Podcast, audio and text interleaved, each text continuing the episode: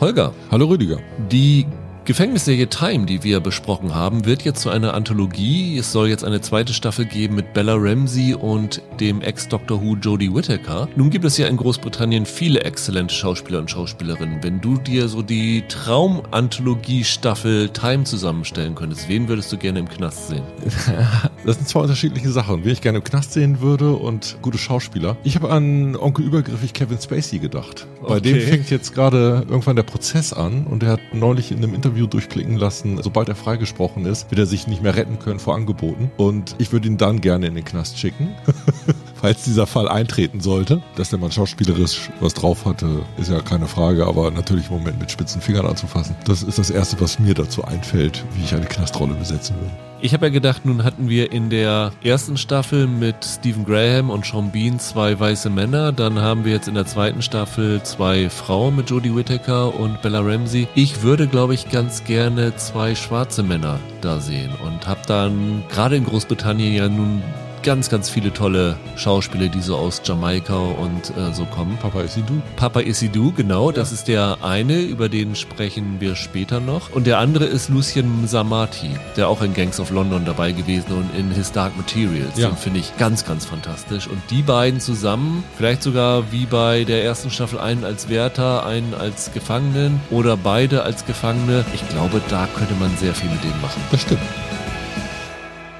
Hallo und herzlich willkommen zu einer neuen Ausgabe von Serienweise. Mein Name ist Rüdiger Meier und ich begrüße ganz herzlich Holger Lübgemann. Einen wunderschönen guten Tag. Ja, wir machen heute wieder fleißigen Platzwechsel, nämlich zu Beginn ist Holger dabei und wir sprechen über die zweite Staffel einer Serie, wo wir die erste Staffel, glaube ich, beide sehr gemocht haben, ne Holger? Ja. Nämlich äh, Strange New Worlds, der jüngste Star Trek Ableger, der nun bei Paramount Plus in die zweite Runde geht. Und danach räumt Holger seinen Platz für Roland und Roland und ich sprechen über die neueste Staffel von Black Mirror, die seit gestern in ihrer Komplettheit bei Netflix verfügbar ist. Also wir sprechen so ein bisschen allgemein über die Staffel, wir sprechen aber auch dann kurz über die einzelnen Folgen, wie wir die gefunden haben, pro, contra etc. So wie wir es eigentlich bisher bei jeder Staffel Black Mirror gemacht haben. Wobei zum ersten Mal bei Serienweise, weil die letzte Staffel ist so lange her, dass wir damals noch den alten Podcast hatten. Echt? Das ist So schon lang? Ja, Wow. ziemlich genau vier Jahre. Juni 2019, ja. Das ist das Programm heute. Ich denke, das sind so zwei Sci-Fi-Serien, über die es viel zu erzählen gibt. Und ja, wir freuen uns natürlich wie immer über Feedback unter serienweise.web.de und natürlich, wenn ihr uns abonniert, bewertet und weiter empfehlt. Star Trek Strange New Worlds, Holger. Bei Paramount Plus ist es ja wieder wie bei der ersten Staffel so, dass die Folgen wöchentlich kommen. Das heißt, ihr könnt seit gestern erst die erste Folge der zweiten Staffel sehen. Wir konnten schon ein bisschen mehr sehen, Holger, ne? Ich habe sechs Folgen gesehen. Genau, also von den zehn Folgen 60 Prozent hat Paramount Plus vorab zur Verfügung gestellt. Vielleicht auch, weil die erste Staffel so gut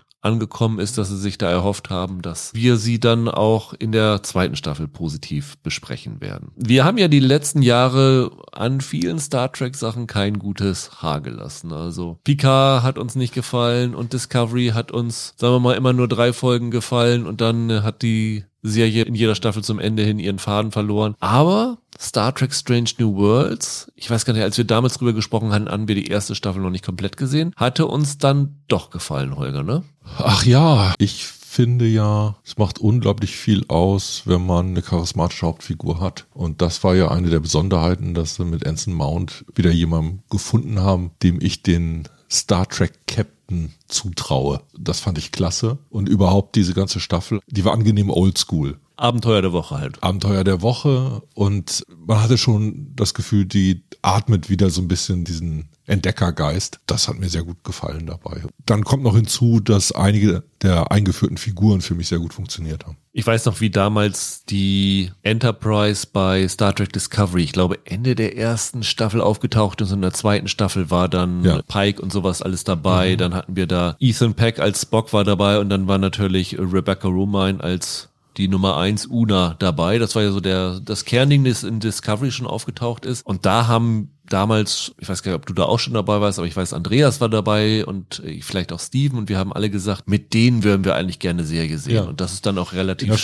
schnell gekommen. Und ich habe lustigerweise gerade gestern unseren lieben Kollegen Andreas getroffen. Grüße gehen von hier aus raus und auch kurz darüber gesprochen. Und er hat auch gesagt, wie sehr er sich auf eine zweite Staffel ja. freut, weil das für ihn eigentlich das war, was er sich als wirklich alter Trekkie seit Jahren erwünscht hat, nämlich dieses, wir erzählen wieder alte Geschichten, wir versuchen jetzt nicht hier was Großes, Serielles und Düsteres zu erzählen, sondern wir stellen wieder das Positive und die Unterhaltung in den Vordergrund. Und das hatte da sehr gut funktioniert. Man muss sagen, in der ersten Staffel, es gab so Folgen dabei, die haben nicht funktioniert für mich, aber dadurch, dass es halt Abenteuer der Woche war, war das in der nächsten Woche wieder vergessen und du musstest nicht, nicht eine ganze Staffel damit durchquälen. Ja. Was für mich auch noch funktioniert hatte in der ersten Staffel war, dass wir ja nun dieses Kerntrio hatten und dass sie aber ja die restliche Besatzung dann noch aufgefüllt haben. Und ich habe so das Gefühl, dass sie da einige Glücksgriffe auch mit der Ergänzung der Crew gelandet haben. Also ja. zum Beispiel Celia Rose Gooding, die ja die junge Nyota Uhura spielt, fand ich ganz fantastisch. Das war ja auch eine Figur, die so im Star Trek Kanon noch nicht so ausgearbeitet gewesen ist, weil in der Originalserie war sie ja eher so eine, zu einer Stichwortgeberin degradiert worden, weswegen die Shell Nichols ja auch zwischenzeitlich mal aussteigen wollte. Ja. Von daher hatten sie da viele Möglichkeiten noch was mitzumachen. Die Jess Bush, die als die Schwester Chapel, also Christina Chapel da auftaucht, ganz toll und Christina Chong als Sicherheitsoffizierin Lan Nunien Singh Ding, das war ein Cast, der hat mir von vorne bis hinten gefallen und das ist ja auch wichtig, weil in jeder Folge andere Schwerpunkte auch äh, personell gesetzt werden und ja. da muss eigentlich jeder fast in der Lage sein, mal eine Folge tragen zu können und das ist denen damals gut gelungen, fand ich. Und an dieses Konzept, das kann man ja schon sagen, schließen sie jetzt mit der zweiten Staffel an. Einige Folgen fühlen sich an wie Einzelfolgen herausgelöster Figuren. Genau, das Ding ist ja immer, dass du am Anfang der Folgen immer so ein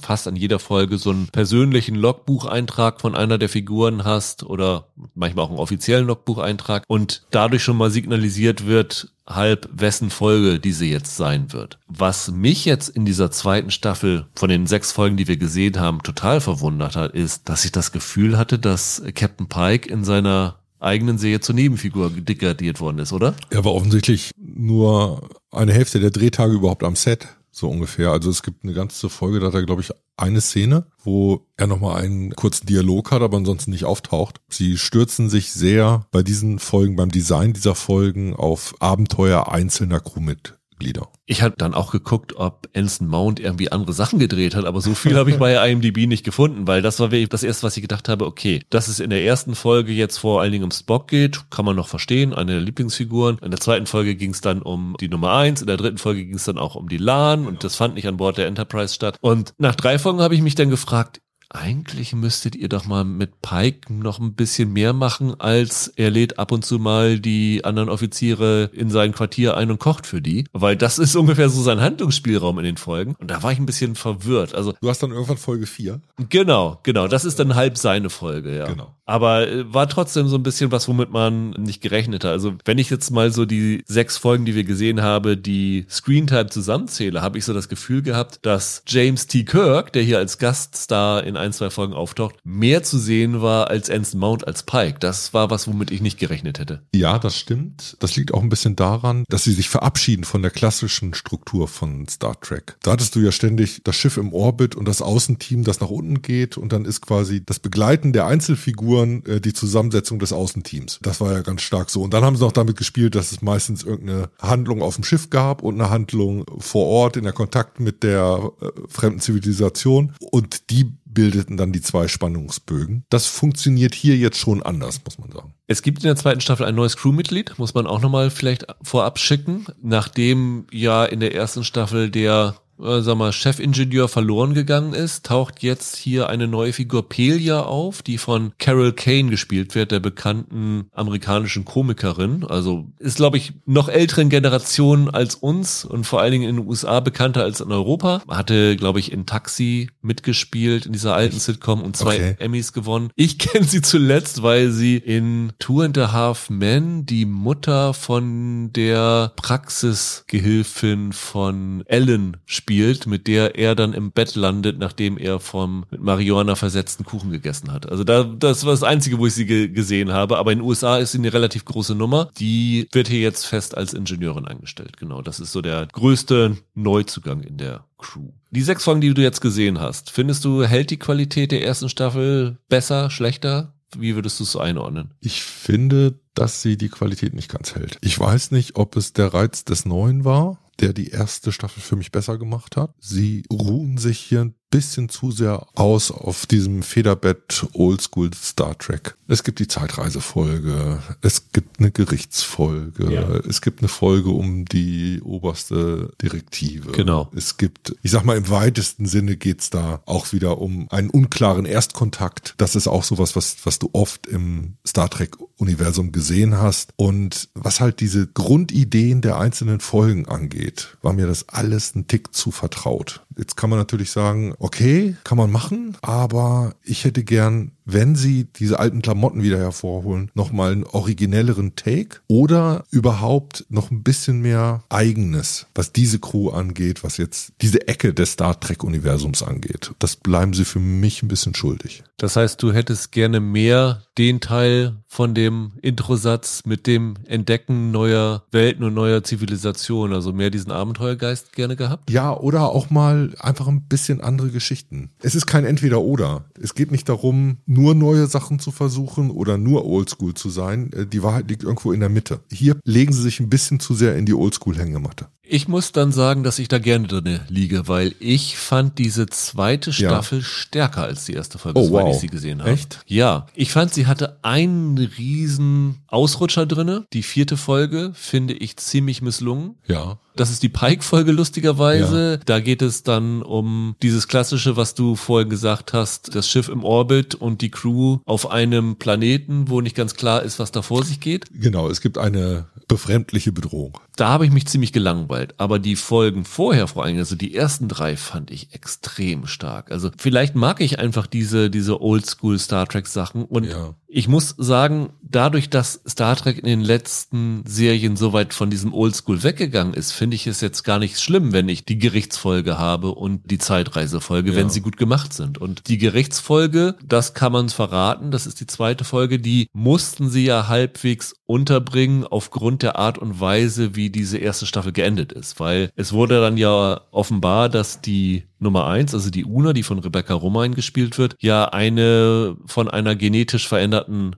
Rasse ist. Es gibt ja das Verbot zu genetischen Veränderungen und da steht sie jetzt in der zweiten Folge vor Gericht und muss sich rechtfertigen und versucht zu verhindern, dass sie aus der Sternenflotte fliegt, beziehungsweise noch schlimmere Bestrafungen bekommt. Also das ist ja eine Konsequenz aus dem, wohin die erste Staffel gegangen ist. Und das ist das, was man so früher mal Bottle-Episode genannt hat. Da gab es ja die Folge bei TNG, wem gehört Data? Ganz bekannte, weil sie müssen nur ein Set haben, fast, wo denn alles spielt. Aber das, was halt dort innerhalb dieser Folge abläuft. Das sind wirklich kluge Überlegungen immer und das hat mir hier auch wieder viel Freude gebracht. Ja, aber ich finde, Star Trek in seinen stärksten Momenten hat sich ja oft, gerade dann nochmal in diesen Gerichtsfolgen, um sowas wie ethische Probleme gedreht. Und das kriegen sie hier nicht richtig hingestellt. Das, was der Konflikt sein soll, wirkt mir hier so ein bisschen konstruiert. Also für mich war das eher eine der schwächeren Folgen. Ich finde auch, dass sie, das ist allerdings vielleicht nicht von der zweiten, sondern stärker noch von der ersten Folge ein Eindruck, dass sie bisschen übertreiben, was den Tonfall angeht. Also ich finde jetzt die zweite Staffel ein Tick pathetischer. Ich finde zum Beispiel, dass sie, was Musik angeht,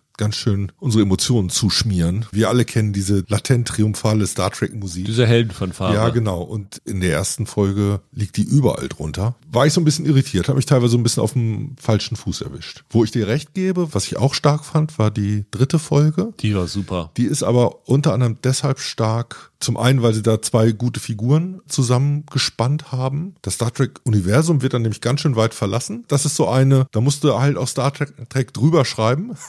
Gleichzeitig ist es aber da wieder, ich finde dieses Zeitreisemotiv, in zwei oder drei von den Kinofilmen haben sie das drin. Das habe ich das eine Mal zu oft gesehen. Ja, also sie haben ja das Ding ja auch sogar schon im, im Trailer angeteasert. Also da gibt's ja diese eine Szene, wie James T. Kirk durch eine Drehtour läuft und das noch nie erlebt hat. Von daher war im Trailer schon klar, dass es eine Zeitreisefolge geben wird. Und natürlich hast du dann diese Fish out of water humorigen Aspekte dabei. Was ich aber hier an dieser Folge so gut fand, ist, dass sie da in dieser Folge eine extrem emotionale Ebene unterbringen. Und das kannst du halt eigentlich nur machen, wenn du Figuren hast, an denen du hängst. Und ich finde das insofern erstaunlich, weil du ja da die Lan Figur hast, also die Nunien Singh, die du natürlich schon kennengelernt hast. Aber die andere Figur, die du hast, ist halt der junge James T. Kirk, der jetzt hier von Paul Wesley gespielt wird. Und mit dem hast du ja außer von einem Cameo noch so gar keine Verbindung. Und trotzdem ist mir diese Folge emotional total nahe gegangen. Und da muss ich sagen, Hut ab. Also das zeigt für mich auch, dass sie zum einen mit Wesley einen ziemlich guten Shatner-Ersatz gefunden haben und zum anderen, dass die wirklich sehr gut schon wissen, wie sie mit ihren Figuren umgehen umgehen müssen. Und das fand ich wirklich sehr, sehr bemerkenswert. Also das habe ich nicht so gedacht. Ich habe auch nicht gedacht, das bezieht sich jetzt nicht auf die Figuren, sondern auf andere Figuren, dass ich mal bei Star Trek so dieses, weißt du, dieses Shipping-Phänomen habe, dass ich mir wünsche, dass zwei Figuren zusammenkommen. Und das hast du hier auf jeden Fall. Das fand ich total toll. Also ich merke im Verlauf dieser sechs Folgen, die ich gesehen habe, wie mir diese Figuren schon ans Herz gewachsen sind. Und ich finde, das machen sie mit fast allen Figuren gut. Sie haben nur eine Figur, mit der sie Probleme haben, wo sie nicht wissen, was sie mit der machen sollen. Das ist ein bisschen schade, aber sonst klappt das überall perfekt. Nehme ich mal so hin. Vielleicht liegt es bei mir auch noch ein bisschen daran, diese Nunin Singh, diese Sicherheitsoffizierin, ich glaube, das habe ich zur ersten Staffel ja auch schon gesagt, die ist vom Gesicht eins zu eins gestaltet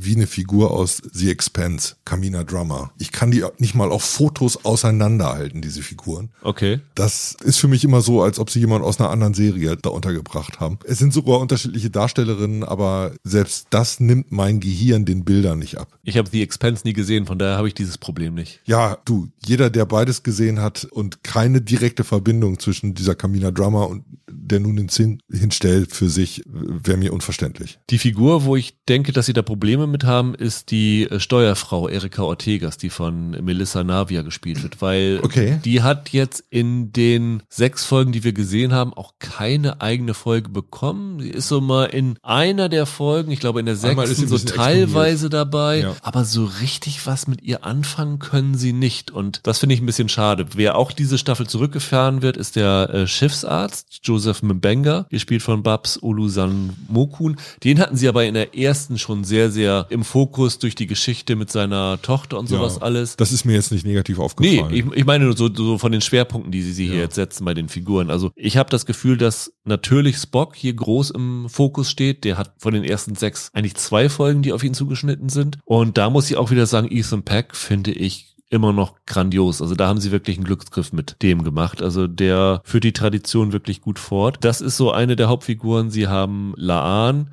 sehr stark im Fokus dieses Mal und wieder würde ich sagen Nyota Uhura und da haben sie ein bisschen mit gewartet, das kommt dann so ich in der, in der sechsten Uhura Folge. am Anfang nicht, aber dann gibt's eine Einzelfolge, die komplett auf ihren Schultern liegt. Und die finde ich perfekt. Wie gesagt, da haben sie sowohl was die Drehbücher angeht, als auch was die Darstellerinnen und Darsteller angeht, einen absoluten Glücksgriff mitgelandet. Was sich ein bisschen verändert hat zu den Hauptfiguren in den klassischen Star Trek Serien gehörte ja immer die Nummer eins. Das wäre ja hier Una, die ist für die Funktion, die sie auf dem Schiff eigentlich erfüllen soll, überraschend weit im Hintergrund in der Staffel. Bisher. War sie in der ersten Staffel aber auch schon, fand ich. Okay, aber da gibt's eine, gibt's eine gewisse Irritation, oder? Weil wir in der Hierarchie an Bord die eigentlich immer eingeführt haben als wichtige Figur. Als die, die die Außeneinsätze leitet, als die, die die Brücke übernimmt, wenn der Captain unterwegs ist. Und das findet hier kaum bis gar nicht statt. Nee, weil die Dynamik halt anders ist weil du hier seltener dieses, was du vorhin schon gesagt hast, wir schicken eine Außenmission mit drei, vier Leuten runter. Ja. Bei TNG war es immer so, Riker geht runter und genau. nimmt dann noch Jordi oder und Data und vielleicht noch ein, zwei andere mit. Hier ist es halt nicht so. Hier hast du immer nur eine begrenzte Anzahl an Figuren, auf die das Ganze zugeschnitten ist. Du hast halt auch wenig von diesen Landemissionen. Ja. Wie viele Folgen gibt es, wo sie tatsächlich auf so einen fremden Planeten gehen von den sechs? Sind es ist wirklich nur die eine, die vierte? Eine Folge spielt noch auf Vulkan und sowas sowas, aber, aber die ist wieder ganz anders geortet. In der ersten Folge hast du es schon so ein bisschen. Ja. Das war ziemlich ähnlich, aber da trägt das nicht die ganze Folge. Da ist das, ist das, glaube ich, nur das erste Drittel. Ich glaube aber von der Struktur war das früher so, dass du halt wirkliche Hauptfiguren hattest, die einen kleinen Kern der, der Crew ausgemacht haben und daneben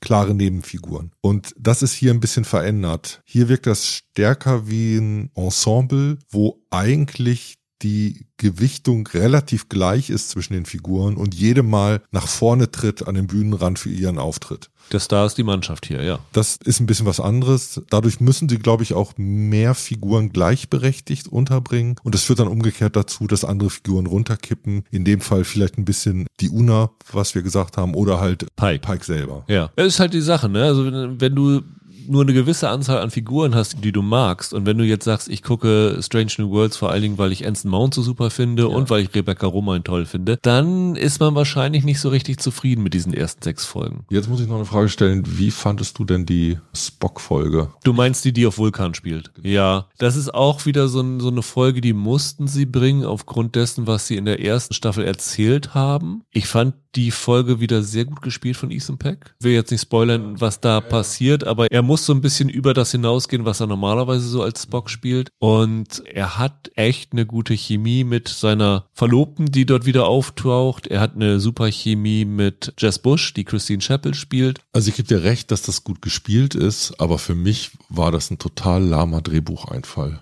Für mich war das so eine Idee für eine Folge, die im Papierkorb landen müsste, weil es irgendwie zu naheliegend ist. Da fehlt mir wirklich die Originalität. Naja, es ist vielleicht so, aufgrund der Struktur dieser Serie hast du eine andere Art von Erzählen. Du hast früher immer gehabt, wir haben den klassischen A-Plot, also die, die Hauptgeschichte ja. mit Figur XY. Dann haben wir noch einen B-Plot und einen C-Plot, was die anderen Figuren irgendwo gerade machen. Und bei Strange New Worlds ist es so, dass sie gar nicht mehr so B, C, D-Plots machen, sondern sich sehr, sehr auf diesen A-Plot konzentrieren. Und ich bin mir nicht sicher, ob in dieser Folge das, was sie erzählen über Spock, für einen A-Plot reicht. Ob es nicht besser gewesen wäre, hier einen anderen A-Plot zu haben und das Ganze in den B-Plot sozusagen reinzukippen. Ja. Das ist vielleicht das, was man kritisieren kann. Also, dass es vielleicht ein bisschen zu viel Raum bekommen hat ja. für das, was sie da erzählen wollen. Da würde ich dir zustimmen, ja. Dann noch eine weitere Sache. Findest du nicht auch, dass sie für Star Trek Verhältnisse dem Thema Liebe und Beziehungen einen immer größeren Raum einräumen? Ja, haben sie deutlich gemacht. Aber wie ich vorhin schon gesagt habe, ich habe mich zum ersten Mal dabei erwischt, dass ich dafür okay. sozusagen eine Beziehung anfeuere bei Star Trek. Ja. Und naja, das liegt auch so ein bisschen daran, sagen wir mal, bei der klassischen Serie hattest du den Womanizer Kirk, da hattest du den asexuellen Spock und da hattest du halt auch nicht so irgendwie Romanzen zu erzählen. Und bei TNG, gut, da hattest du aber auch Riker und Belana Treu, ne? Ja, klar. Da gab es aber auch viele Staffeln dafür, bis sich das äh, entwickelt hat. Aber hier arbeiten sie sich in fast jeder Folge irgendwie so ein bisschen daran ab. Und dann ist es ja zum Beispiel so, eigentlich ist die Pike Figur schon eine Kirk-Variante. Und dann führst du nochmal einen Kirk ein. Aber Kirk hast du halt, der taucht hier auf und einige Frauen verfallen ihm gleich. Aber Pike ist ja durch diese Geschichte, die er weiß, was mit ihm passieren wird in ist es in fünf Jahren oder so, ist es ja so, dass er sich eigentlich nicht traut zu binden, weil er Angst hat, seiner Partnerin das zuzumuten, was da passiert. Das ist ja ein komplett anderer Vorsatz. Er ist ja überhaupt nicht so ein Frauentyp hier. Und diese anderen Geschichten fand ich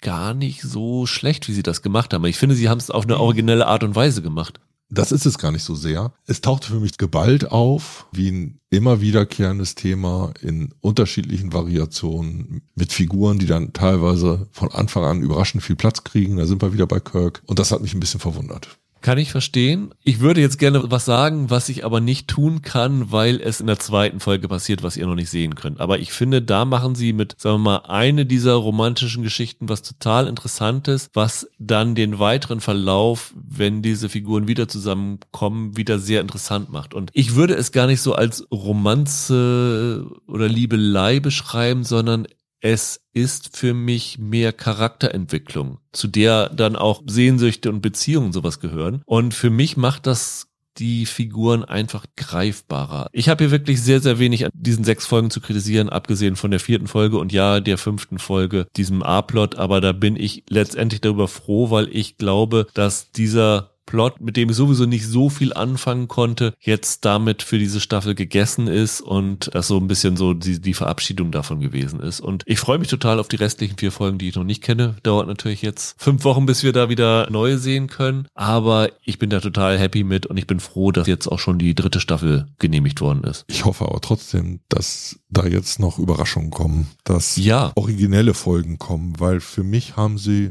bisschen zu sehr das bekannte Terrain abgegrast. Naja, wenn du den Star Trek Kanon zusammenzählst, da ist natürlich schwierig, was komplett Neues zu erzählen. Aber was in diesen ersten sechs Folgen nicht dabei ist, ist halt die klassische große Action-Folge, ne? Die haben wir nicht dabei. Und das ist insofern ja ganz erstaunlich, weil wir am Ende der ersten Staffel ja die großen Bösewichter der Serie kennengelernt haben, nämlich die Gorn. Die Gummimenschen bei Captain Kirk sind ja jetzt hier die großen wilden Massenmörder da habe ich gedacht, dass sie da schon mal früher mit reingehen würden. Das wird wahrscheinlich wieder bis hinten aufgespart. Wo ich aber glaube, letztendlich ist das so ein Ding wie der weiße Hai. Je weniger wir sie zeigen, desto bedrohlicher werden sie, wenn sie irgendwann auftauchen. Vielleicht so ein bisschen wie die Borg bei TNG. Die sind ja auch nicht jede dritte Folge irgendwie aufgetaucht. Aber das wird sicherlich noch im Verlauf dieser Staffel in den Folgen, die wir nicht gesehen haben, kommen. Findest du es denn wichtig, dass sie weiter bei dieser Einzelfolgenstruktur bleiben? Wenn es gut gemacht ist, ja. Okay, da sind wir wieder bei dem, was ich vorhin gesagt habe. Die Einzelfolge, die ein bisschen wie ein Abklatsch wirkt, bekannter Folgen. Da kann sie dann auch gut gemacht sein. Da gibt's immer schon so ein Problem mit dem Ansatz der Erzählung. Weil äh, ich habe diese Staffel gesehen und habe gedacht, oh, da könnt ihr jetzt ausgerechnet von Star Wars, von Andor lernen. Die hatten diese, diese Struktur Doppelfolge, Doppelfolge, Einzelfolge, drei Folgen, die zusammenhängen. Und sowas hätte ich mir hier auch ein bisschen gewünscht, um das zu durchbrechen, was das bekannte Muster zu sein scheint. Vielleicht auch noch ein bisschen idealisierend, weil man immer weiß, Picard und die Borg Doppelfolge war mit die großen Highlights aus der Star Trek Serienlandschaft. Ja, du hast hier natürlich das Problem, Next Generation Deep Space Nine etc. hatten 22, 23, 24 Folgen pro Staffel. Hier hast du 10 Folgen pro Staffel. Wenn du das Klassische machst, wir schicken eine Crew raus, wir machen jetzt keine Einzelfolgen, stellst du die Geschichte in den Vordergrund. Wenn sie die Strukturen nehmen, die sie jetzt machen, stellst du die Personen in den Vordergrund. Mhm. Und ich glaube, damit diese Serie funktioniert, musst du in erster Linie Verbindung zu den Figuren aufbauen. Und da konntest du natürlich in dem Moment, wo du diese alten, langen Staffeln hast, in 22 Folgen mehr innerhalb der Geschichten über die Figuren einstreuen. Wenn du nur zehn Folgen Zeit hast, musst du dich, glaube ich, mehr auf die Figuren konzentrieren, um die Bindung zum Publikum zu schaffen. Und ich glaube, von daher wird das jetzt hier ganz gut funktionieren. Und ich glaube auch, wenn es dann am Ende diese Folge geben wird, wo nochmal wieder alle zusammen sind, wo alles zusammen, wird das diese Folgen umso stärker machen, weil ich mit diesen Figuren mehr mitfiebere. Das kann sein, wobei ich dieser Staffel jetzt ankreiden würde, dass sie es nicht geschafft hat, Figuren interessanter zu machen. Selbst durch die Einzelfolgen ist diesen Figuren selten was hinzugefügt worden, dass ich jetzt mehr mit ihnen mitleide, als es in der ersten Staffel der Fall war. Das sieht vielleicht ein bisschen anders aus, wenn es jetzt gerade um die Paar- und Pärchenbildung geht. Vielleicht versuchen sie das in so eine Richtung zu drehen. Aber was die einzelnen Figuren angeht, könnte ich das nicht sagen. Ich finde, bei der Lan-Figur ist das schon so. Ich finde gerade die zweite Folge hat da relativ viel für getan. Äh, Entschuldige, die dritte. Aber du weißt ein bisschen, was ich damit meine. Klar. Du hattest noch so diesen Reiz des Neuen bei den Figuren beim ersten Mal. Und ich habe jetzt nie das Gefühl, dass eine neue Seite dieses Charakters aufgeblättert wird, dass ich so viel mehr erfahre, dass die Figuren interessanter werden. Sie kriegen abwechselnd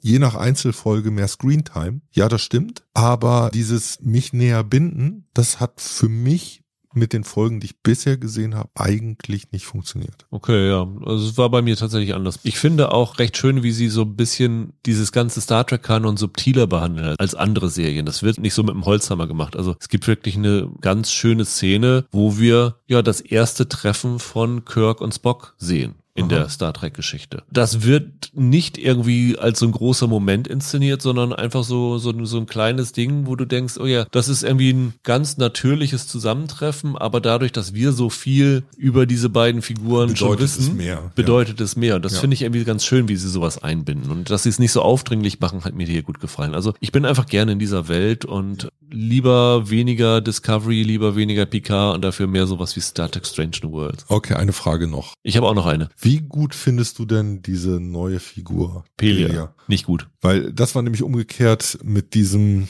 ich weiß nicht mehr, welcher Alien-Rasse er angehören sollte. Mit dem Hammer. Genau, in der ersten Staffel, da hatten sie eine tolle Figur. Da hatten sie eine, die mir Spaß gemacht hat. Das war ein Charakter, den ich gern begleitet habe und der eine Lücke hinterlassen hat. Und ich hatte das Gefühl, die Figur, die sie jetzt in diese Lücke schicken, kann die für mich auf gar keinen Fall ausfüllen. Das ist so ein bisschen, wir machen hier noch ein Stunt-Casting für eine frei gewordene Rolle mit einer Comedienne, so ein bisschen wie sie Ja. es mit Tick Notaro in äh, Discovery gemacht Ja. haben. Aber sie machen auch nicht so viel mit der Figur bisher, so dass es mich jetzt nicht total genervt hat. Aber äh, muss ich auch sagen, hätte ich nicht gebraucht. Ja, besonders jede Figur ist wichtig nach dieser Struktur, die Ja. wir jetzt haben. Und dann wirkt sie sofort wie eine verschenkte Gelegenheit. Also ich hoffe nicht, dass es irgendwann die Pelia-Folge gibt, weil das werde ich, glaube ich, ein bisschen anstrengend finden. Mal gucken.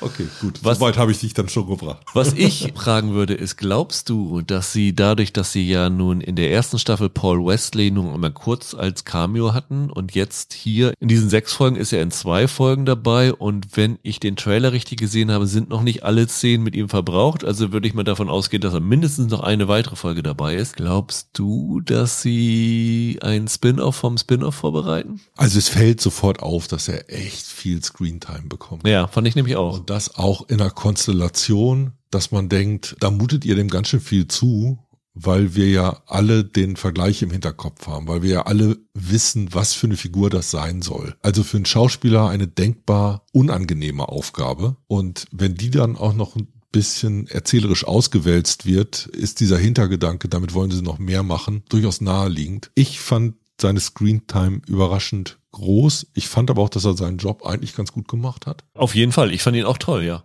Vielleicht ist das ein Testballon. Ich glaube auf jeden Fall, dass jetzt, was die letzten vier Folgen angeht, der weiterhin eine Rolle spielen wird. Der ist alles andere als rausgeschrieben, was die Szenen angeht. Das wäre eigentlich seltsam bei dem erzählerischen Bogen, den sie angefangen haben, wenn wir ihn jetzt nicht weitersehen würden. Deshalb, da passiert noch was und ich kann mir gut aus vorstellen, dass sie den auch für irgendeinen Cliffhanger benutzen, um auf irgendetwas weiteres zu verweisen. Weil die Sache ist ja, sie haben ja nun Discovery abgesetzt, also das wird jetzt die letzte Staffel geben. Picard ist zu Ende. Für Paramount hängt natürlich sehr, sehr viel an Star Trek dran. Ich könnte mir schon vorstellen, dass sie da mit seiner Zeit vor der Enterprise, er ist ja nun hier, wird ja gesagt, erster Offizier auf seinem Schiff geworden, dass sie vielleicht dahin gehen werden, vielleicht noch, sagen wir mal, Uhura oder so damit rüberbringen oder irgendeine andere Figur und sagen, okay, wir machen jetzt hier die Pike-Serie, wir machen die Kirk-Serie und dann haben wir immer noch so Grey's Anatomy Station 19 mäßig äh, Crossover in jeder Staffel. So ein bisschen habe ich das Gefühl, dass sie darauf hinarbeiten.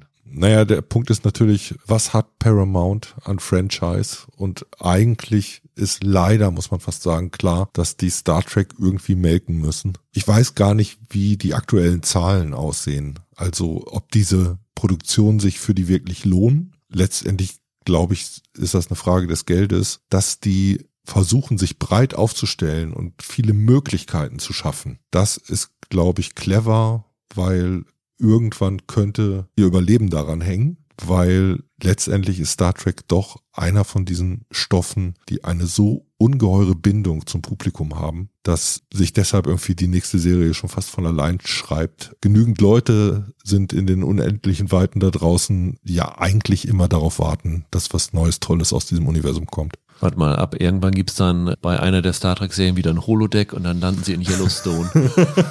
dann hat Paramount seine zwei Franchises mit verbunden. Ja, dann soll das das für jetzt gewesen sein. Also äh, Holger ist nicht ganz so begeistert, aber immer noch äh, zufrieden mit der Staffel, ne? Ja, das ist nicht, dass die mich rausschmeißen. Äh, Die haben weiter einige gute Figuren, die haben äh, schöne Momente. Die eine große Highlight-Folge hat für mich bisher Ja, gefehlt. Aber äh, ich habe auch nichts dagegen, machen, wenn sie alles mit einem richtig tollen Finale am Ende rausreißen. Und ich glaube, wenn die Leute das anders gucken als wir, nämlich im Wochenrhythmus, ist das ein schönes, jeden Donnerstag, Freitag einmal Eskapismus pur, so wie früher. Das ist ja auch Star Trek. Star Ja, Trek genau. gucken ist immer nach Hause kommen. Ja, exakt. Dann danke ich dir, Holger, und bitte dich, deinen Platz zu räumen, damit Roland jetzt mit mir über Black Mirror sprechen kann. Viel Spaß dabei. Macht's gut. Tschüss. Mach's gut, ciao.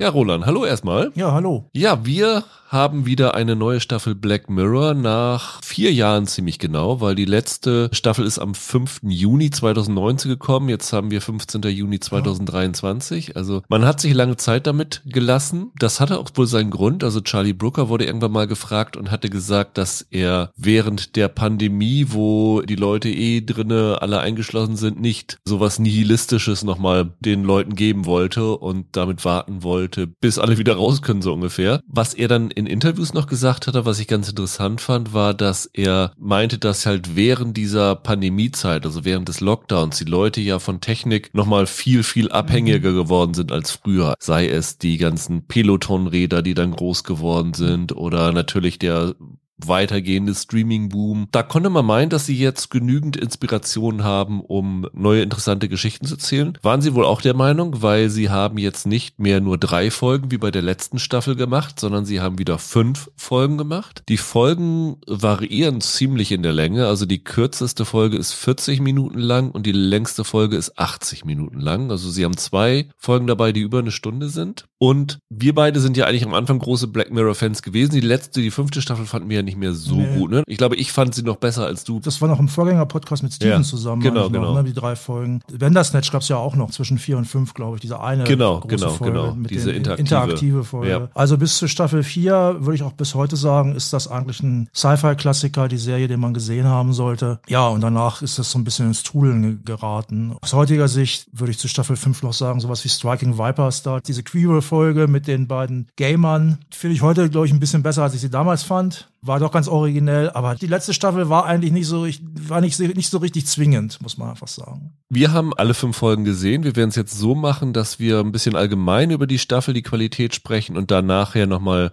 chronologisch die Folgen durchgehen. Was ein bisschen auffällig ist, finde ich, wenn man die, den gesamten Kontext der Staffel betrachtet, ist, dass die so eine kleine Änderung im Angang gemacht haben. Ne? Also Charlie Brooker hat ja wieder alle Folgen geschrieben. Die letzte Folge hat er mit Bishop K. Ali. Und ich finde, es fallen zwei Sachen auf gegenüber den bisherigen Staffeln. Das erste ist, dass Technik nicht mehr in allen Folgen so ein präsentes Element ist wie Ja. bisher, oder? Richtig. Brooker hat ja vorher in Interviews auch gesagt, dass er hier Elemente einführen würde, wo er vor Jahren noch geschworen hätte, dass er das nie machen wird. Ja. Ich, wir können auch gleich nochmal ein kleines bisschen konkreter werden. Und das hat er auch gemacht. Und naja, da kann man drüber streiten, ob das gelungen ist, ob das richtig war. Also ich finde schon, es gibt eine Essenz von Black Mirror. Das war ursprünglich die Serie, das hat er immer so gesagt, fünf Minuten in der Zukunft. Wenn das plötzlich eine Serie ist, wo Technik in einigen Folgen nicht mehr so eine große Rolle spielt, dann muss man sich fragen, ist das noch Black Mirror? Das ist nämlich der zweite Punkt, den du jetzt gut ansprichst. Fünf Minuten in der Zukunft. Ich habe mal durchgeguckt von den ganzen Black Mirror Folgen, die es bisher gegeben hat. Das waren ja, wenn man Bandersnatch auslässt, 22, mit Bandersnatch dann halt 23, gibt es genau zwei, die eben nicht dieses fünf Minuten in der Zukunft haben. Du hattest einmal Bandersnatch, spielte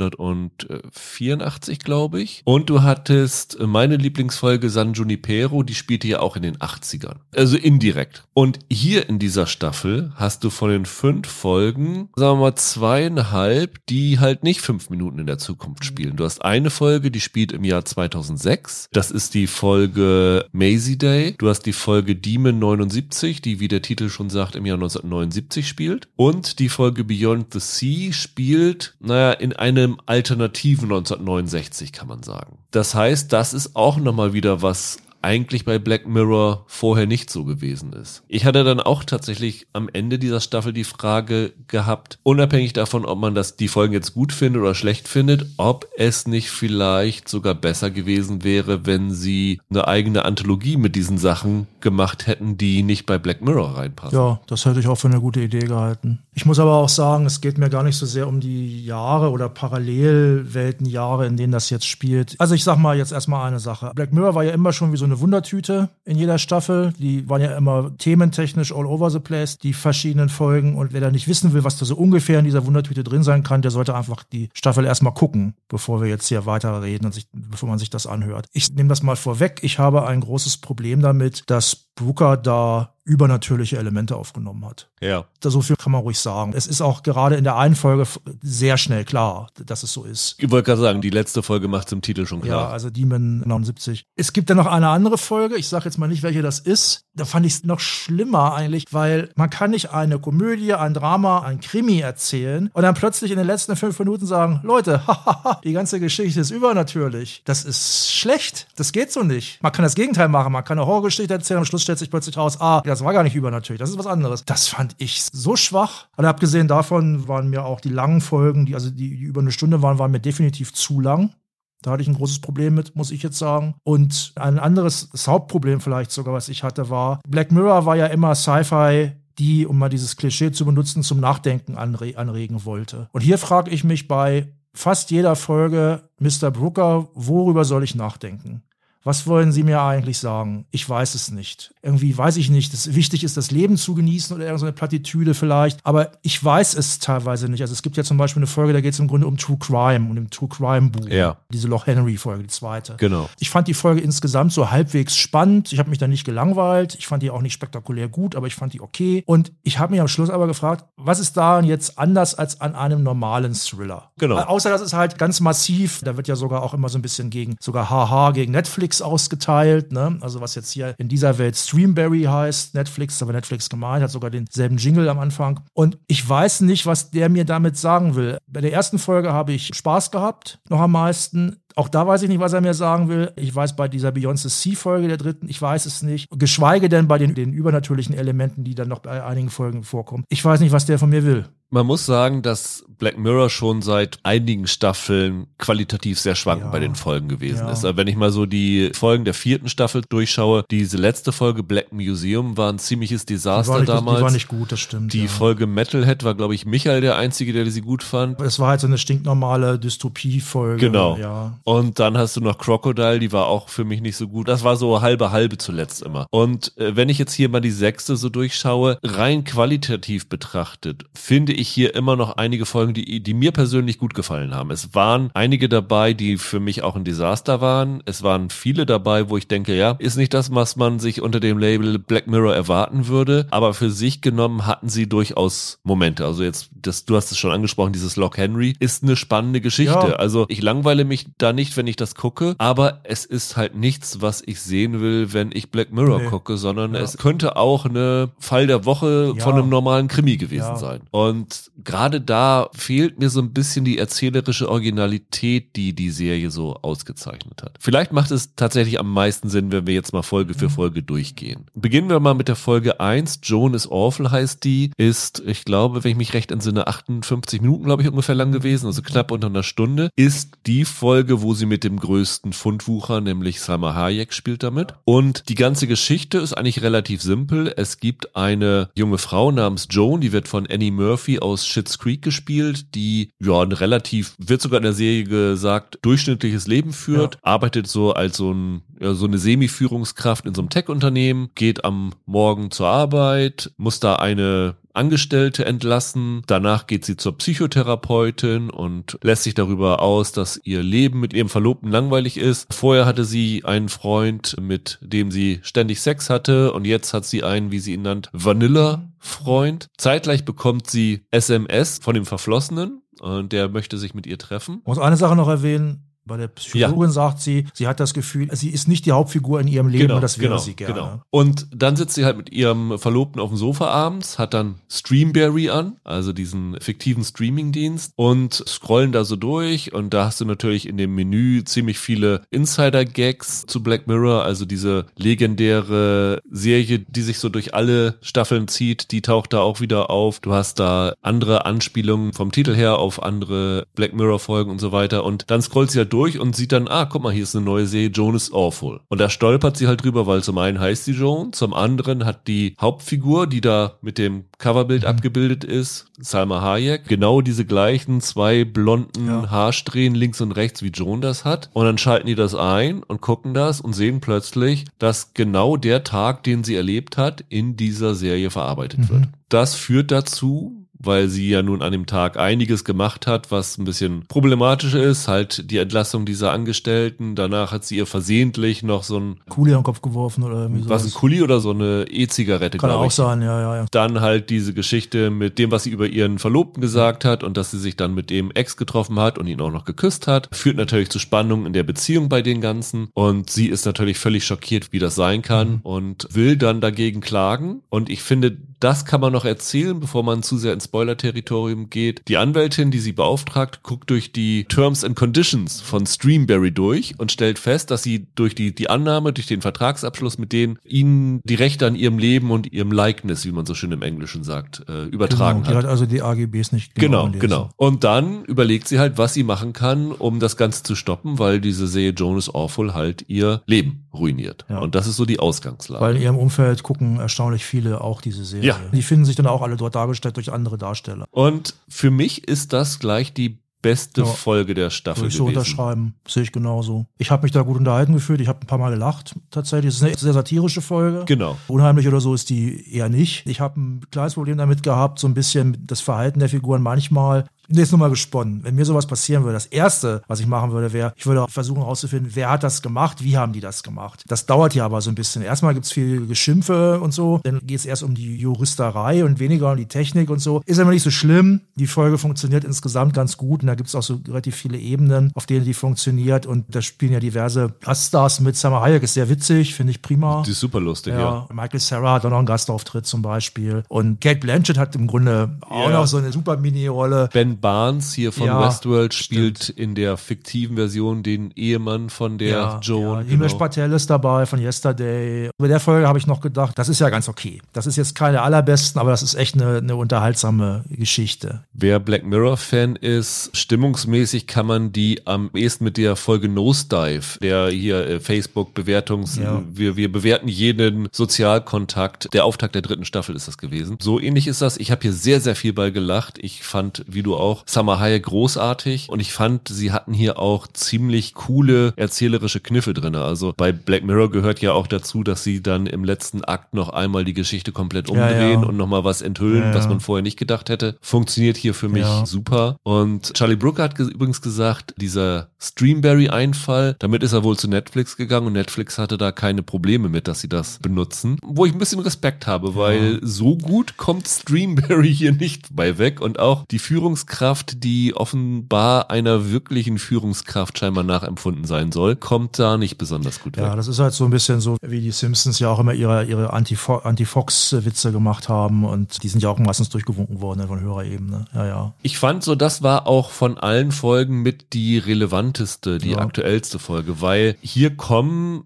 Sachen rein. Sie stellt sich natürlich die Frage, wie kann es sein, nicht nur, dass die aus meinem Leben eine Serie machen, sondern wie kann es sein, dass das, was am Morgen mir passiert ist, schon am Abend in dem Streamingdienst steht. Das heißt, wie, wie ist es möglich, dass es so schnell ist? Und natürlich ist sowas nicht sagen wir mal, mit Menschenkraft möglich. Und das ist natürlich auch ein relativ aktuelles Thema. Ich glaube, fast jeder hat mittlerweile das Interview mit Charlie Brooker gelesen oder davon gehört, dass er gesagt hat, er hat versucht, eine Folge mit ChatGPT zu schreiben und das sei totaler Schrott gewesen, weil halt ChatGPT nur versucht, aus alten Black Mirror Folgen irgendwie was Neues zu machen und da halt überhaupt keinen kreativen Input hat. Und das ist, glaube ich, so ein bisschen vielleicht auch mit seiner Reaktion darauf gewesen, ja. weil da spielt das Ganze rein rein. Auch diese Sache halt mit den Terms and Conditions. Wie oft hast du schon bei irgendwelchen Internetshops oder irgend sowas, nur weil du irgendeine kleine mhm. Sache bestellen willst, da musst du ja immer deinen, den Geschäftsbedingungen zustimmen und dann scrollst du da durch, mhm. klickst fertig mit und hast keine Ahnung eigentlich, ja, was da drin das steht. Ist richtig, das stimmt. Und von daher fand ich das zum einen die typischste Black Mirror Folge, die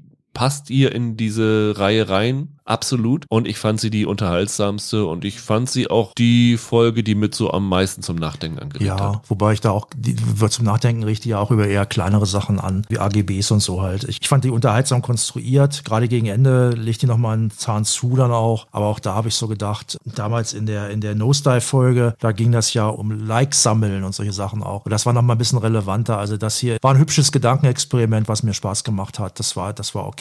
Ich habe aber auch gedacht, ja, das ist halt eine richtige Black Black Mirror Folge und die ist auch unterhaltsam. Ich fand die echt okay. Die zweite Folge haben wir schon kurz drüber gesprochen. Lock Henry heißt die, spielt in Schottland, geht um ein junges Dokumentarfilmerpaar, das dorthin fährt, um ja, den Eiermann zu interviewen. Der Eiermann, der Eiermann achtet irgendwie darauf, dass die von seltenen oder roten Vögeln, dass da die Eier nicht geklaut werden. Ne? Ich glaub, genau. Also sie haben so eine Naturschutz-Doku und der junge Mann von dem Paar, der kommt halt dort aus der Gegend und dann wollen sie eine Nacht bei seiner Mutter verbringen. Sein Vater war früher Polizist, ist irgendwann gestorben, also die Mutter ist da allein und freut sich natürlich, dass Sohnemann mal wieder zu Hause ist, auch wenn sie mit dieser neuen Freundin ein bisschen Probleme hat anscheinend. Die Freundin ist sehr hip und die Mutter ist sehr bieder. Ja, und die Freundin ist schwarz. Ja. Das scheint auch so ein bisschen mit rein zu spielen. Zumindest wird so am Anfang ja. angedeutet, dass es das sein könnte. Und während die dann halt an diesem Tag da sind, dann trifft er noch einen alten Kumpel, dem die lokale Bar gehört und da ist irgendwie nichts mehr los und dann erklärt der warum, nämlich. Also die beiden erklären das der Freundin, ne? Genau, so genau. Es, ja. Weil nämlich vor Jahren hat es dort einen Serienmörder gegeben und seither traut sich keiner mehr in dieses Kaff rein. Also der Serienmörder ist gefasst worden. Ja. Aber der hat halt Leute zu Tode gefoltert, extrem brutal. ist irgendwann rausgekommen und der Typ galt eher so als Dorfsimpel, aber dann hat sich das irgendwann rausgestellt. Und der Tod von dem Vater hängt auch zumindest indirekt zusammen mit dieser Geschichte, mit dem, mit dem Serienmörder. Ja.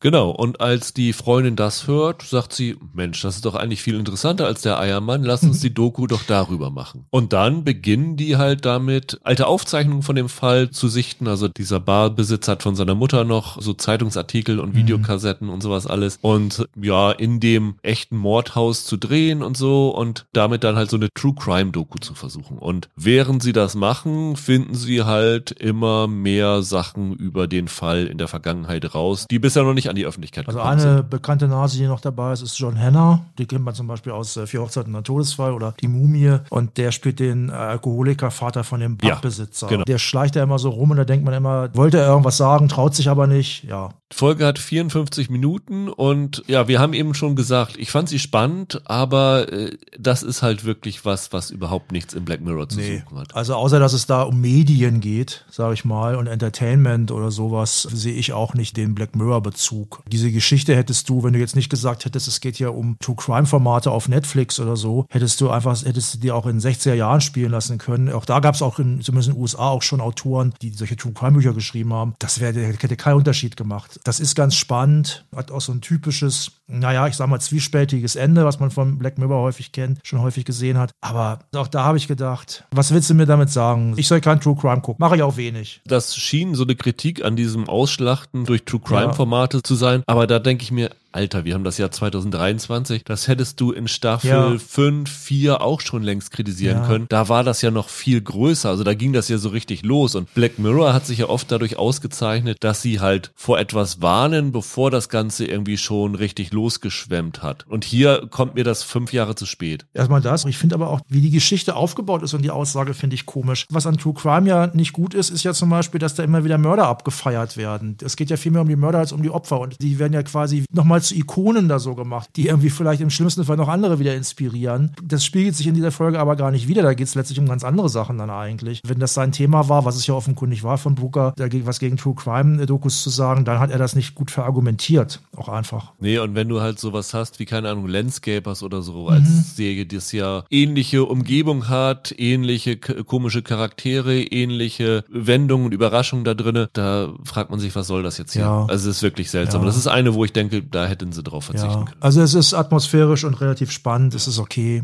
ja. Die dritte Folge heißt Beyond the Sea. Das ist die, wo ich sagte, sie spielt in einem alternativen 1969. Ist auch sehr prominent besetzt. Aaron Paul, Josh Hartnett, Kate Mara sind da dabei. Der Kalkin-Bruder auch, ne? Äh, genau, Rory. Und das hat zumindest insofern eine Black Mirror-Thematik, weil es sich mit so einer Technik auseinandersetzt, die es natürlich so nicht gibt, aber die ganz interessant ist, nämlich nämlich Josh Hartnett und Aaron Paul spielen zwei Astronauten, die seit, ich meine, zwei Jahren im Weltall sind. Und es gibt mittlerweile eine Technik, dass sie ihre Persönlichkeit, ihre Seele, um ein besseres Wort zu finden, quasi auf einem Chip speichern können, das im Computer, wenn sie so eine Auszeit haben, einladen können und dann wird das Ganze transferiert auf die Erde in einen ihnen nachempfundenen Androidenkörper. Ja, richtig. Das heißt also, sie sind im Weltall, können aber weiter im Kontakt mit ihrer Familie sein über diesen Androiden. Wobei ich mich gefragt habe, warum machen sie es nicht genau andersrum? Ja, das habe ich mir eigentlich auch gefragt. Ich hatte noch einige andere Probleme mit der Folge, aber das hat für mich die Folge versaut. Ja. Ich fand das so unfassbar beknackt. Kein geistig normaler Mensch würde das machen. Man würde sagen, ich schicke das Original, die echten Menschen, schicke ich auf eine ja immer noch gefährliche Mission ins All. Und auf der Erde sind dann die Maschinenmenschen, also die Replikanten. Denkt mal nach, wo kann am ehesten was passieren? Denn im Job im All, dann ist das Original tot im schlimmsten Fall. Hä? Also das hat mich so genervt. Das Komische ist halt, dass du hättest das Problem komplett eliminieren können, wenn du denen irgendeine, also diesen Robotern irgendeine Limitierung hättest Ja. geben können, wo es heißt, ja, dadurch können wir sie nicht ins Genau. All checken, weil sie können, können. keine Ahnung, den Daumen nicht bewegen oder irgend so ein Ja, oder, oder das ist richtig. Also sie hätten es zumindest begründen müssen, sie begründen es aber nicht. Und das war für mich ein Problem. Das macht es aber nicht besser für mich. Sie haben das so gemacht, weil wenn das nicht so wäre, dann würde die ganze Geschichte nicht funktionieren. Genau, weil die Geschichte, soweit muss man es erzählen, liegt darin, dass es dann irgendwann auf der Erde einen Zwischenfall gibt, der dazu führt, dass dieser normale Rhythmus, dass sie sich in ihren künstlichen Körper transferieren können, nicht mehr so funktioniert, wie er bisher funktioniert hat, was dann dazu führt, dass es bei einem der Astronauten zu so einer persönlichen Krise kommt. Der ist total traumatisiert. Genau. Und dann geht es darum, dass der andere, also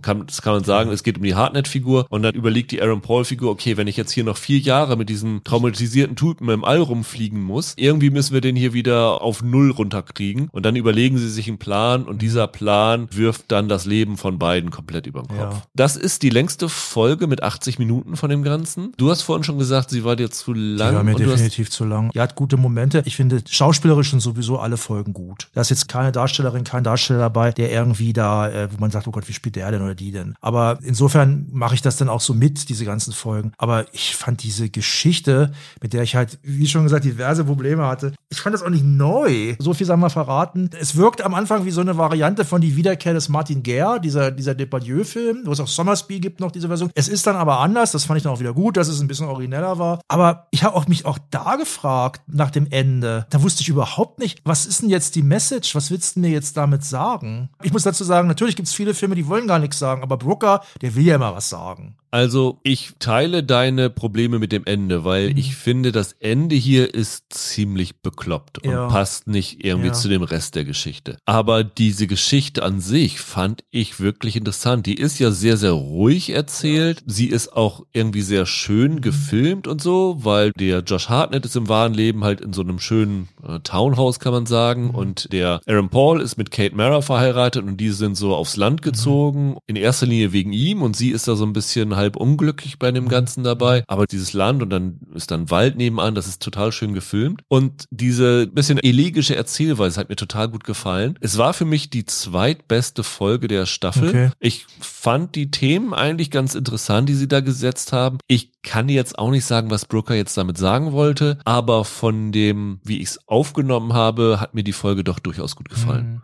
Da waren einige kluge Einfälle dabei, was so das Erzählerische angeht. Wenn man mal dieses Kernproblem mit dem Warum äh, machen sie es nicht andersrum ausklammert. Das war für mich eine Folge, die hätte ich in jeder Black Mirror Staffel gut akzeptieren können. Ja. Weil sie haben halt diesen technischen Aspekt da drinne. Du hast da ab und zu mal diese Erinnerung an, es gibt doch die Haley Atwell Folge, wo sie ihren Verflossenen als Androiden Ja. zurückbringt. Die fand ich zum Beispiel deutlich besser. Musste ich auch dran denken. Aber das ist halt so eine, so eine Techniküberschneidung. Es gibt ja immer bei Black Mirror so Folgen, wo sie auf so Techniken aufbauen, die sie vorher schon mal gezeigt haben. Das wirkte so ein bisschen ähnlich und das fand ich durchaus interessant, das anzuschauen. Also ich fand sie auch nicht zu lang. Ich fand den Anfang, der ja relativ schockierend ist teilweise, den fand ich ganz gut. Fand ich, das war auch, also es ist mir von Black Mirror auch gewohnt, sowas. Das fand ich dann schon ganz gut, aber im Nachhinein muss ich sagen, also das kann ich, die zweitbeste war für mich leider schon die Loch Henry Folge, muss ich sagen. Okay. Also was man hier sagen muss, die Folge läuft genauso ab, wie man es erwarten würde. Ne? Nee, Im Großen und Ganzen würde ich das bestätigen. Bestätigen, ja. Nach dem, was dann passiert, denkst du dir, okay, dann läuft es darauf hin und du weißt ungefähr, wenn jeder Schritt gekommen ist, was als nächstes als Schritt kommen wird.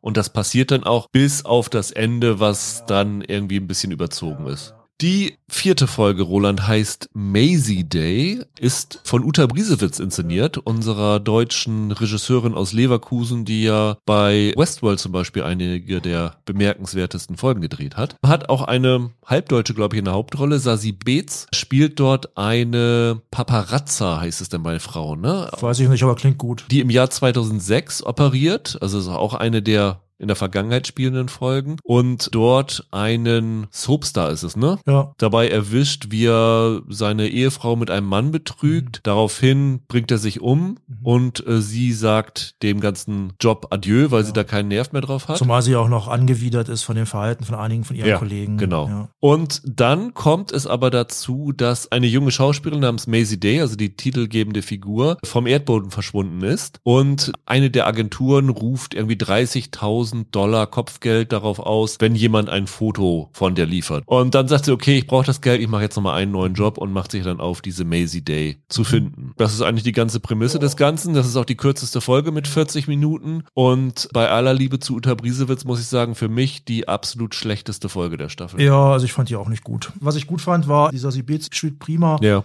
Und ich mochte das so ein bisschen so, die, das, die wirkt ja teilweise wie so ein Privatdetektiv, aber ich fand diese Wendung, die es dann da gibt, Die ist total die, die bekloppt. fand ich sowas von bescheuert. Ich habe da wirklich, mir ist wirklich die Kinder darunter gefallen. Ich wusste da halt nichts drüber und ich habe gedacht, das ist nicht dein Ernst. Man konnte das gucken. Hochglanz ist ja immer geboten bei Black Mirror, aber ich kam mir regelrecht verarscht vor. Das war eine sehr dünne Geschichte mit einer ziemlich dummen Poernte, fand ich. Ja, viel schlimmer fand ich sogar noch, dass ich es unglaublich langweilig fand. Also ich habe mich bei keiner Folge so angeödet gefühlt wie jetzt hier. Das ging so. Ich, ich habe diese Detektivspielchen da ganz gern mitgemacht irgendwie. Auch das ist eine Folge wie bei Lock Henry, wo ich sage, das kommt fünf Jahre zu spät. Wenn du irgendwas gesellschaftskritisches hier entdecken willst, dann geht es ja um dieses Paparazzi-Tum und so. Und dann fragt man sich, okay, das wussten wir schon seit Diana 1997. Schon noch früher. Das ist ein Thema bei La Deutsche Vita von Fellini. Also da kommt ja der Name Paparazzo her. Ne? Ja. Und jetzt kann man sagen, okay, das ist vielleicht durch Internet schlimmer geworden, vielleicht aber auch nicht, weil die Fotografen mittlerweile kaum noch Geld für ihre Fotos bekommen. Andererseits wird jeder Z-Promi ab abgedruckt im Internet bei TMZ und sowas alles. Aber trotzdem muss ich sagen, nee, also das erwarte ich nicht im Jahr 2023. Da brauche ich ein bisschen was erzählerisch Originelleres als sowas. Also hätte man diese Folge, ich sag mal, fünf Jahre nach dem Tod von Diana gebracht, dann wäre Ja. das unfassbar frech gewesen und so frech und provokant, dass man hätte drüber reden können. Dann wäre das vielleicht ein Knüller auf eine Art gewesen. Also heute ist das banal. Also sorry. Ja, und da auch wieder das Problem, was du generell angesprochen hast. Was will er uns damit sagen? Ich weiß es hier in diesem Fall wirklich überhaupt nicht. Paparazzi-Tum ist nicht gut. Das ist offenbar die Aussage. Also, wie gesagt, wenn man eine Folge auslässt, würde ich sagen, diese Folge am ehesten. Die letzte Folge, Demon 79 oder 79, inszeniert von Toby Haynes, ist 74 Minuten lang, also ist die zweitlängste Folge. Und das ist die, wo wir schon gesagt haben, was der Titel verrät, das geht in eine übernatürliche Ecke Ja, rein. ja. Die Hauptfigur ist eine junge Inderin, die in einem Schuhladen arbeitet im Jahr 1979. Ist das in der britischen Provinz oder ist das ein, ist das ein Viertel von London? Weiß ich. Ich glaube, es war irgendwie so ein Londoner Vorort, sah mir mehr so ein bisschen danach aus. Und äh, die hat immer ein bisschen Soft mit ihrer Kollegin, die ist natürlich so ein bisschen fremdenfeindlich und regt sich darüber auf, dass sie in ihrer Mittagspause ihr Biryani oder was auch immer sie da isst, äh, im Hinterzimmer isst und man das danach noch immer ständig riechen würde. Und sie setzt beim Chef durch, dass sie ihre komischen indischen Gerichte dann doch bitte im Keller essen soll. Und dann geht sie da am ersten Tag dann runter in den Keller und entdeckt dort, was soll man sagen, so ein Dominostein oder sowas. Sie entdeckt ja erstmal einen Haufen Zeitungsausschnitte, Ja, genau, wo es genau. um seltsames Verschwinden und, und irgendwelche Feiern und irgendwelche anderen Sachen da irgendwie geht und äh, seltsame Zufälle. Und dann entdeckt sie vor allem halt diesen, naja, wie es auf den ersten Blick aussieht, Dominostein, ja. Und wichtig ist, dass sie sich dabei vorher ihren Finger aufgeschnitten hatte. Ja, das ist wichtig. Ja. Weil durch diese Kombination alter Dominostein und Blut wird halt in diesem Artefakt ein Dämon freigesetzt. Und der Dämon, oder den Gag wollen wir nicht verraten, wie der Dämon aussieht. Gerade für Deutsche ist das eigentlich ziemlich äh, Super. witzig, Ja, wie ja. der Dämon aussieht, ja. Und ja, du hast mich äh, freigesetzt freigesetzt und gerufen und wenn du das hier aktivierst, heißt das, du musst innerhalb von drei Tagen drei Menschenleben nehmen, also drei Menschenopfer Opfer bringen, weil wenn das nicht passiert, wird die gesamte Erde und die gesamte Menschheit zerstört. Ja, wobei ich nicht verstanden habe, ich habe so viel nicht verstanden in der Folge. Was ist denn der Deal für sie? Für sie ist nur der Deal, dass die Erde weiter ja, das existiert. Ist doch, fand ich beknackt, ehrlich gesagt. Wenn ich einen Dämon rufe, dann will ich doch irgendwas von dem. Geld, Liebe, whatever. Ja, aber sie hat es ja unfreiwillig gemacht. Ja, sie hat es unfreiwillig gemacht. Das ist aber auch nicht gut, weil es gibt ja diese berühmte britische Gruselgeschichte von Emma James, Casting the Runes. Ist auch eine Verfilmung von Jacques Tourneur von. Und da geht es auch um sowas ähnliches, dass man, wenn man was Bestimmtes macht und in drei Tagen ein Artefakt nicht weitergibt, dann wird man vom Dämon geholt. Das ist dabei ganz alles aufgebaut. Ich fand das nicht gut aufgebaut. Ich weiß auch nicht, da gibt es ja auch irgendwie eine Connection zu dem alten Besitzer von diesem Schuhladen. Von dem stammt ja offenbar auch der Stein und diese komischen Ausschnitte. Und ich habe das Gefühl irgendwie, dass das ursprünglich ein Drehbuch war für einen vielleicht einen anderthalbstündigen Film. Und da war kein Platz mehr, da haben sie das weggelassen. So kommt mir das irgendwie vor.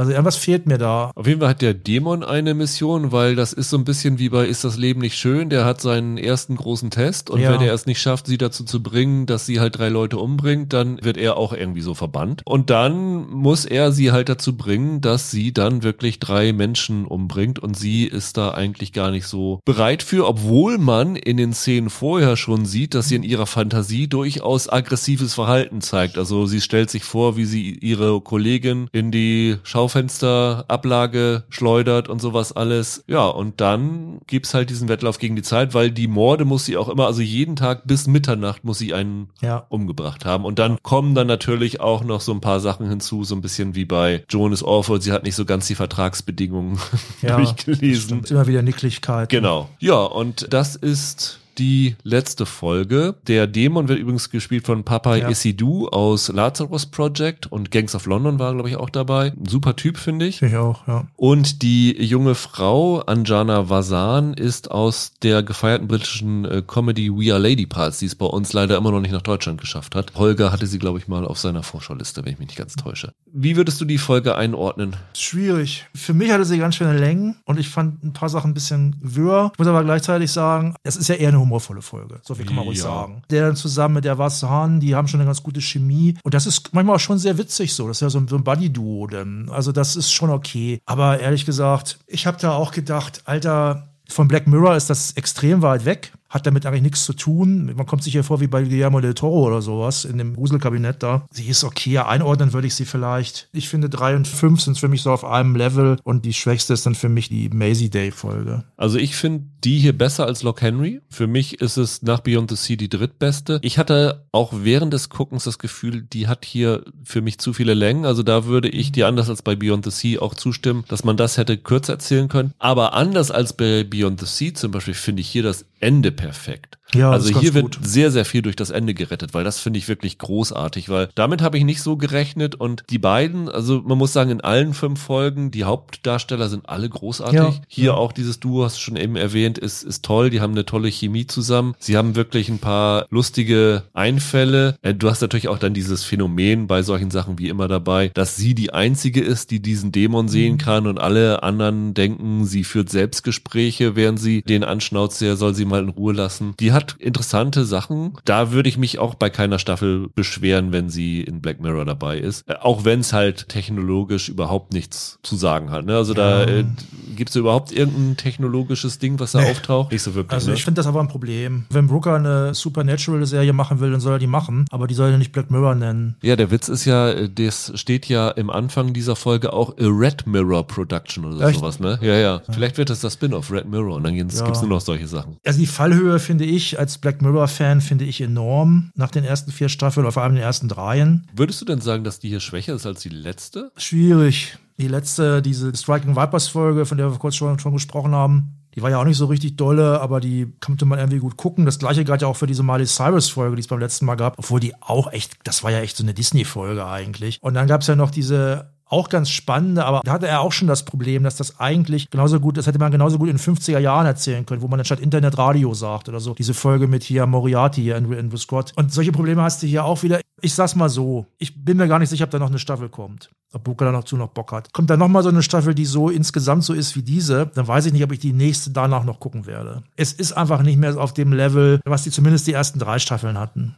Ich glaube schon, dass es da weitergeht, weil so wie ich das weiß, haben sie ja mittlerweile diese Staffel unter einem neuen Produktionsstudio Ja, hergestellt. Das stimmt. Und in dieses Produktionsstudio hat sich Netflix meines Wissens nach eingekauft mit einem ziemlich großen Betrag. Also würde mich sehr wundern, wenn es da nicht weitergehen würde. Wenn ich es mit der fünften Staffel vergleiche, ist es halt so, die Staffel insgesamt für sich genommen ist für mich auf einem Level gewesen. Aber da die letzte Staffel nur drei Folgen hatte und wenn ich hier von der sechsten Staffel die besten drei Folgen Joan is Awful, Beyond the Sea und Demon 79 für mich rausnehme, sind die stärker als die drei Ja, Folgen der fünften vielleicht. Staffel. Deswegen würde ich das hier als zumindest als Verbesserung sehen. Aber ein Problem, was ich noch hatte damit ist, hattest du nicht das Gefühl, dass das gerade jetzt in diesen Monaten, die wir so erleben, oder, oder auch in diesen letzten Jahren, die wir erlebt haben, dass, dass Brooker da keine Technologiethemen, keine besseren Medienthemen gefunden hat? Ey, das erstaunt mich auch. das ist erstaunt mich. Also ich, ich, will, ich verlange jetzt nicht, dass der, dass der irgendwie ChatGPT vorausahnt. Wobei, da hat er natürlich mehr oder weniger solche Sachen eh schon gemacht. Aber Verschwörungstheorien mit Leuten, die sich in ihre eigenen Welten flüchten, auch solche Sachen, die unter Corona stark zugenommen haben. auch hier, das, ich habe vorhin Peloton gesagt, dieser Ja, Fitness-at-Home-Trend, daraus Genau, könnte man eigentlich doch genau, auch was machen. Genau. Was ich jetzt in den letzten Monaten, ganz schlimme Sache, habe ich mehrfach gelesen. Es gab mehrere Fälle, wo Leute, die neue Technologie im Kopf verpflanzt bekommen haben, die dadurch zum Beispiel wieder sehen konnten, dass die Firmen pleite gegangen sind und die Sachen mussten entfernt werden, weil die nicht mehr gewartet werden konnten und dann waren die wieder blind. Da gab es mehrere Fälle. Da geht es jetzt schon darum, ob das nicht gegen das Menschenrecht verstößt. Und nichts von so einer Relevanz finde ich irgendwie hier, fand ich schwach, muss ich sagen. Zumal er ja nun, wie gesagt, Jahre dafür Zeit hatte, Ja. da sich was auszudenken. Und da muss ich auch sagen, also meine Erwartungen waren auch ein bisschen Mhm. höher, dass sie da doch deutlich klügere Sachen machen würden. Es ist immer noch eine Serie mit guten Höhen dabei, aber man hätte tatsächlich mehr draus machen können. Ja, dann soll es das für diese Woche gewesen sein. Danke, Roland. Ja. In der nächsten Woche weiß ich noch nicht gar nicht, was wir so machen. The Witcher und Jack Ryan ist erst in 14 Tagen dran. Bis dahin, habt ein schönes Wochenende, bleibt gesund, macht's gut, ciao, ciao. Tschüss.